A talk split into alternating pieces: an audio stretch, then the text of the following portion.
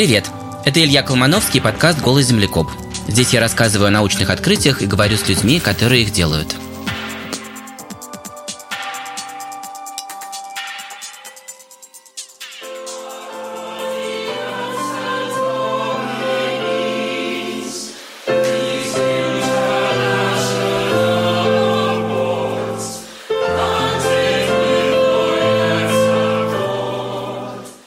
Сейчас мы слушаем мюзикл «The Mold That Changed the World» – «Плесень, которая изменила мир». Это мюзикл об антибиотиках, который поставили ученые из Эдинбургского университета для театрального фестиваля The Fringe. Это такой главный фестиваль маленьких спектакликов, на который я вот в этом году не еду, потому что он отменился. Я очень хотел поехать с моим научным шоу. Тема, которой посвящен мюзикл, чрезвычайно важная. Мюзикл о том, что антибиотики спасали мир, спасали, а вот теперь стремительно перестают, потому что бактерии к ним переспосабливаются, и антибиотики перестают работать.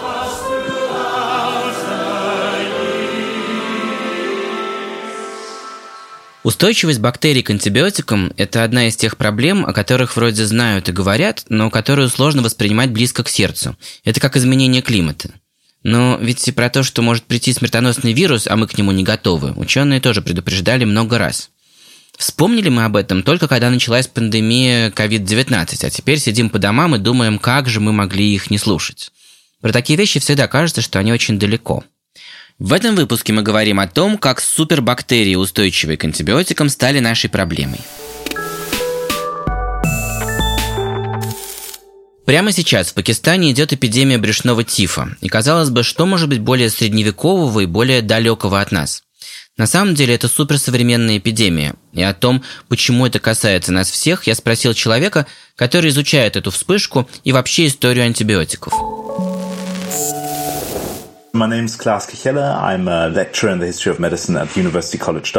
Меня зовут Класс Киршхелли. Я преподаю историю медицины в Университетском колледже Дублина и в школе Мартина в Оксфорде. Недавно я публиковал книгу «Пиров прогресс. История антибиотиков в английском и американском пищевом производстве». Вы можете рассказать, как вы, историк, стали заниматься темой современной эпидемии тифа в Пакистане? По сути, устойчивость к антибиотикам известна нам уже более ста лет. Как только люди начали систематически использовать антибактериальные и противомикробные вещества для контроля над популяцией микробов, появились отчеты о том, что эти популяции становились невосприимчивыми, то есть не поддавались больше воздействию используемых препаратов. Начиная с 50-х все чаще звучали предупреждения о том, что в будущем использование антибиотиков приведет к тому, что бактериальные инфекции станут неизлечимыми. И в случае с брюшным тифом в Пакистане мы видим распространение нового устойчивого штамма H58. В провинции Синт он оказался неизлечим с помощью каких-либо оральных антибиотиков, доступных в этом регионе, за исключением одного – азитромицина. Если у этого штамма появится устойчивость уже и к азитромицину, то в результате огромное количество людей останется без лекарств для борьбы с очень опасной инфекцией. Стоп, стоп, азитромицин – это же тот самый антибиотик, который сейчас дают тысячам людей с ковидом во всем мире. Протоколы в Италии, в США и в России предусматривают азитромицин сразу, без разговоров и тестов, для тех, кто попал в больницу с вирусной пневмонией в тяжелом состоянии. Хотя антибиотики не действуют на вирусы, их дают, чтобы защититься от бактериальных осложнений. Это, кстати, то, что мы не могли делать сто лет назад во время эпидемии испанки. Антибиотиков тогда просто не было, и людей часто убивали осложнения.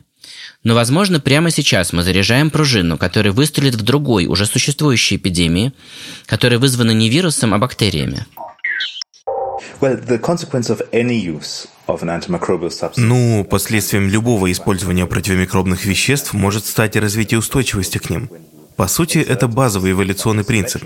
Когда мы оказываем специфичное селективное давление на популяцию микробов, мы неизбежно сохраняем те из них, которые лучше приспособлены к среде или менее восприимчивы к воздействию азитромицина.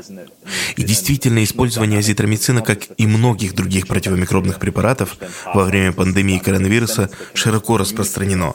Ряд свидетельств говорит об их потенциальной эффективности, и это приводит к частой эмпирической терапии, когда врачи используют эти препараты без статистического подтверждения их эффективности. Такие прецеденты уже возникали в ходе пандемии. Довольно часто даже при вирусной пандемии мы видим всплеск использования антибиотиков для борьбы со вторичными бактериальными инфекциями. Очевидно, что в случае с коронавирусом массовое использование азитромицина неизбежно станет селективным давлением. И это плохая новость для тех, кого сильно беспокоит резистентность к антибиотикам. Но если вы врач, который в больничных условиях борется за жизнь пациента, скорее всего для вас важнее использование препарата сейчас, чем спасение неких жизней в будущем. В такой ситуации всегда есть этическая дилемма. При каждом использовании антибиотиков мы совершаем сделку. Мы применяем антибиотик для борьбы с бактериальной инфекцией сейчас и при этом прекрасно понимаем, что, скорее всего, это ставит под угрозу эффективность препарата в будущем. То есть, антибиотик – это ограниченный по времени ресурс. Некоторые сравнивают его с огнетушителем. Он нужен тебе на случай чрезвычайной ситуации, но использовать его не хотелось бы. Сейчас мы все оказались в ситуации кризиса, когда нужно применять антибиотики. Нет ни времени, ни ресурсов разбираться, и мы массово используем азитромицин для ковида и спасаем людей. Это лучше, чем как было во время испанки. Но это аукнется в первую очередь бедным странам. Резистентность возникнет в Италии или в США, а от тифа будут умирать в Пакистане. И вот как это работает. Представьте себе, пожилого человека в Лондоне лечили от ковида. При этом ему давали азитромицин, чтобы защитить от пневмонии. Бактерии, которые в нем были, которые могли его убить, убеждены.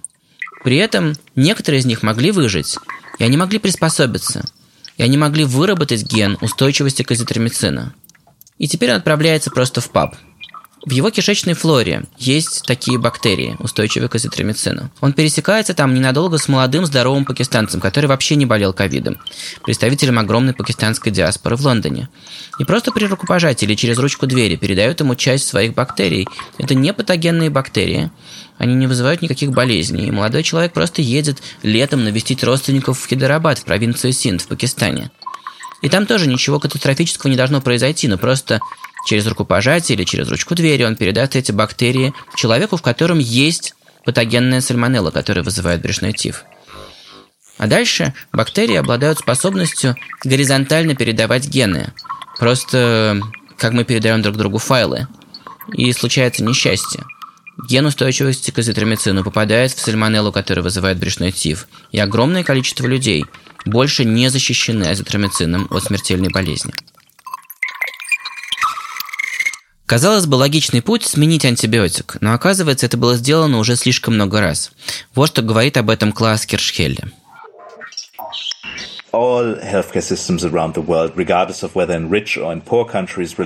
Каждая система здравоохранения, в бедной стране или в богатой, опирается на антибиотики в своей работе. Мы можем даже применить классический марксистский анализ и сказать, что антибиотики – это замена труда. Они могут заменить нам медсестер, введение строгих инфекционных протоколов и так далее. Они осуществляют дешевый и надежный труд по контролю за инфекциями. И этот труд становится особенно важен в ситуациях, где не хватает ресурсов для обеспечения медицинского охвата населения. И что особенно важно при эпидемии тифа, нет доступа к чистой воде и должной санитарии, которые являются главными путями борьбы с заболеваниями, передаваемыми через воду. И в этом контексте антибиотики играют огромную роль, потому что они легко доступны и их можно использовать самостоятельно, особенно оральные антибиотики, и в то же время они выступают вместо минимальной медицинской страховки. И в ситуации, когда ты не получаешь пособие по безработице, если ты остался без работы, кто может осудить тебя? Если ты идешь в аптеку и покупаешь лекарство, которое, по чьим-то словам, поможет при твоих симптомах, ты же не получаешь должной диагностики. Ты не получаешь ничего. Поэтому я считаю неверным винить такие страны, как Пакистан и Индия, где население очевидно использует антибиотики именно так, потому что сама ситуация вынуждает их это делать.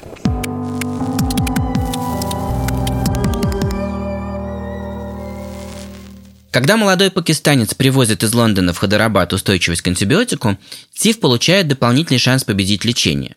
Но есть масса примеров, когда эти гены путешествуют наоборот, из Индии или Пакистана в страны Европы и Северной Америки, а самый проторенный путь – из Китая. Дело в производстве мяса.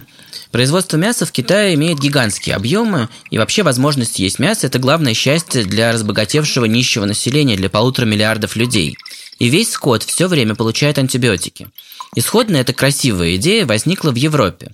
Она заменяет ветеринарию и позволяет растить скот в бешеной плотности и даже улучшает рост. В Европе, как рассказывает профессор Кершхелли, когда-то бродили телята с мешочком антибиотиков на шее у пасти, чтобы можно было все время есть антибиотик. А теперь в Европейском Союзе не разрешают вообще применять антибиотики в производстве мяса. Но выясняется, что это нас не защищает. Только что было опубликовано исследование португальских ученых, которые пишут, что у некоторых португальских собак и их владельцев обнаружены гены устойчивости к антибиотику колестину. Почему это плохо? Колестин – это так называемый антибиотик последней линии защиты. То есть его можно применять только на людях и только в крайних случаях, как раз чтобы избежать резистентности. С колестином такая история. Несколько десятилетий назад от него отказались, потому что он очень токсичен. Но потом выяснилось, что антибиотики следующих поколений уже перестали работать. И поэтому к нему вернулись снова. Несмотря на очень высокую токсичность, его применяют в самых тяжелых случаях. И когда стало понятно, что он нам все еще нужен, его тут же запретили к применению на скоте. Я спрашиваю класса Хершхелли, что нас ждет. Мы будем полностью безоружны и скоро вернемся в 19 век и будем умирать в 50 лет от неудачной царапины?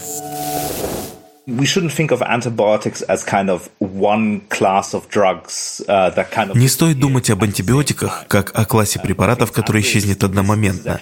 Я думаю, это нереалистично, и поэтому так сложно говорить о бактериальном апокалипсисе. Такой апокалипсис будет наступать очень медленно и очень неравномерно в разных регионах планеты. Но если ваш иммунитет ослаблен, если вы лечите рак, если у вас ВИЧ или СПИД, если вас ждет протезирование бедра или интубация в больнице, ситуация может стать стать очень страшной очень быстро для конкретных пациентов. Поэтому сейчас важно улучшить регулирование и собрать мировые инвестиции в изучение и разработку новых лекарств. Пока что случаи смерти от супербактерий, которые не поддаются лечению антибиотиками последней линии, настолько редки, что попадают в новости. В 2016 году умерла 70-летняя американка, которая оперировала ногу в Индии, и там как раз подцепила плохие гены устойчивости к холестину, которые выстрелили через полгода уже в Денвере. Но мало нам туристов или собачьего корма, которые развозят гены супербактерий по всему миру. Выясняется, что эти гены производят просто одновременно с антибиотиками. В этом можно убедиться, если отправиться к истокам всемирного производства фармы. Мой следующий собеседник уже 10 лет изучает индийские источные воды и ищет там потенциальную угрозу. So my name is uh, Joachim Larsson. I'm a professor in environmental pharmacology. Меня зовут Йоаким Ларсон, я профессор экологической фармакологии, и также я директор Центра по изучению резистентности антибиотиков в Университете Гетеборга в Швеции. Что вас больше всего впечатлило в индийских данных, и почему вообще вы работаете в Индии? The most striking findings when we uh, started to investigate the environments in India was the... Дело в том, что когда мы начали изучать разные биотопы в Индии, мы были совершенно поражены безумной концентрацией антибиотиков. Например, мы обнаружили, что в воде концентрация ципрофлоксацина, обычного антибиотика, может быть существенно выше, чем в крови пациентов, которых лечат этим лекарством. Понятно, что это делает среду крайне токсичной, и провоцирует эволюцию резистентности у бактерий. И куда в итоге попадает антибиотик? Вы пишете в статье про священную реку Гадавари, что в итоге ручьи выносят сброс прямо в реку. Это же гигантская река, где миллионы людей моются и получают воду.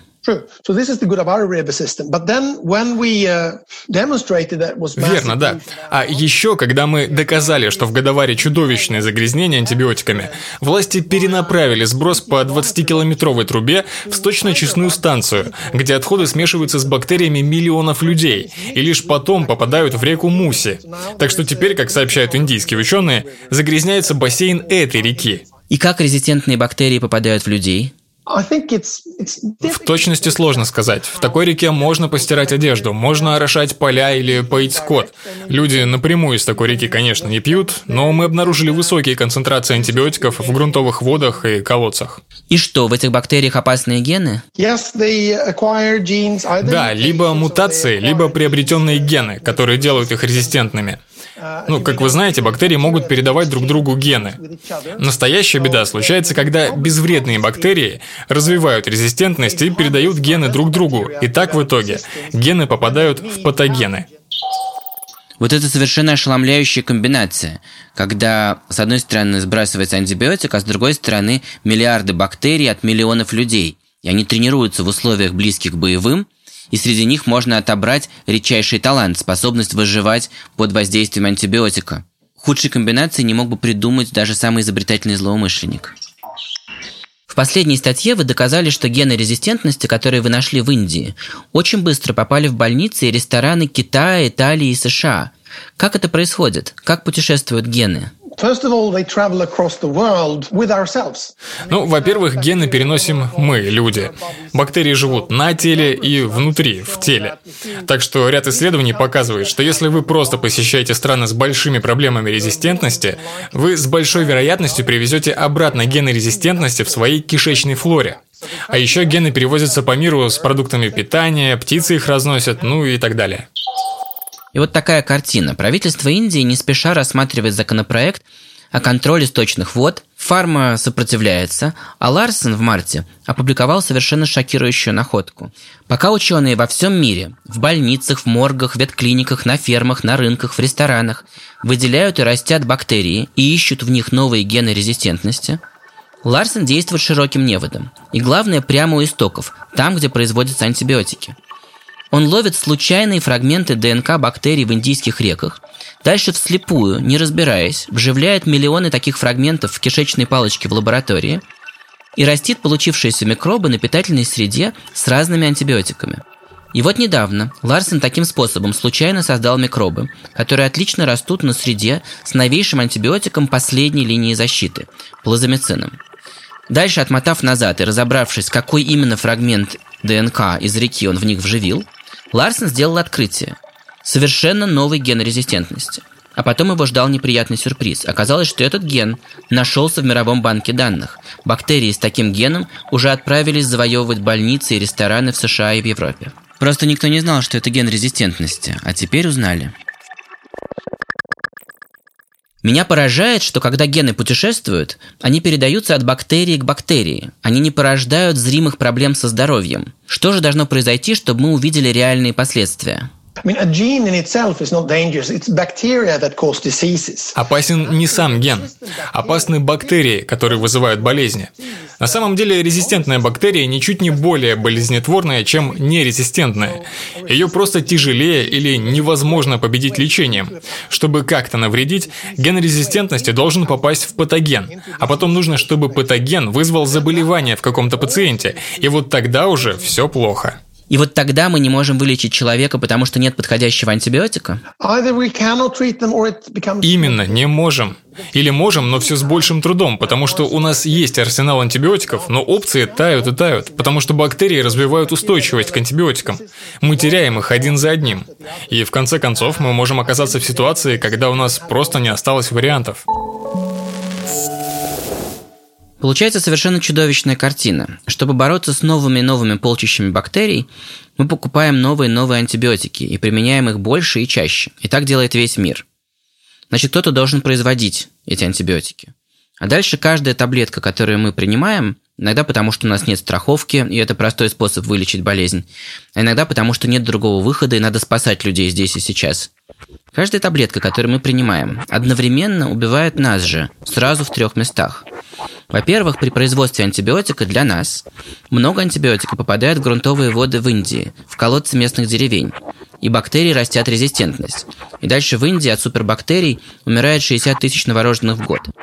Во-вторых, антибиотик летит в Европу, где мы растим собственную резистентность, злоупотребляя им. И в-третьих, в кишечнике пассажира самолета в Европу в тот же день летят гены резистентности, выращенные в Индии. И самое главное, мы этого даже не замечаем, потому что сам по себе ген не опасен. Можно ли представить себе ситуацию, в которой мы окончательно потеряем защиту от бактерий? Безусловно. Нас предупреждают ученые, что близится закат эры антибиотиков, и мы потеряем возможность лечить инфекции, которые когда-то было очень легко лечить. В некоторых местах в мире это уже происходит. Нам действительно трудно лечить некоторые болезни, которые считаются легкими. Мы не потеряем все антибиотики, нет, но некоторые из них мы теряем прямо сейчас, во время этого разговора. Нам нужно научиться считать эти проблемы своими личными проблемами. Это мне, конкретно мне, помирать в 56 лет, как было положено во времена до антибиотиков, от дурацкой царапины. От того, как устроено производство мяса в Китае, в том числе на корм моей собаки, от того, как устроен сброс точных вод в Индии, от того, как устроено здравоохранение в Пакистане, где вместо здравоохранения антибиотики. Нам нужно научиться добиваться единой и твердой системы регулирования использования антибиотиков на скоте во всем мире, на людях во всем мире. Нам надо починить систему здравоохранения в бедных странах, потому что это имеет к нам прямое отношение, и сейчас мы начинаем это чувствовать уже не столько умом, сколько в буквальном смысле нутром.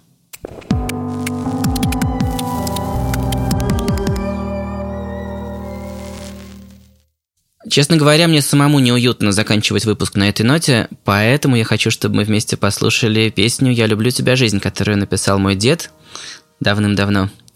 А сегодня ее поет финский полицейский по имени Петрос Шродерус для того, чтобы внушить оптимизм и надежду в душу людей, которые сидят на карантине. Поет он, по-моему, потрясающе.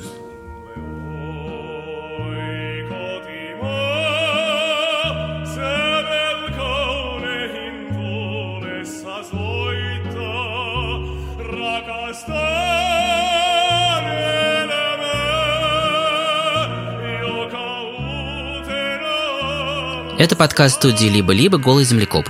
Подписывайтесь на нас везде, оставляйте комментарии, ставьте оценки. Это помогает другим людям узнать о нас. Над выпуском работали редактор Андрей Борзенко, продюсеры Павел Боровков и Даша Благова, звукорежиссер Паша Цуриков, композитор Кира Вайнштейн. Ученых озвучивали Ильдар Фатахов и Паша Цуриков. Меня зовут Илья Колмановский. Пока.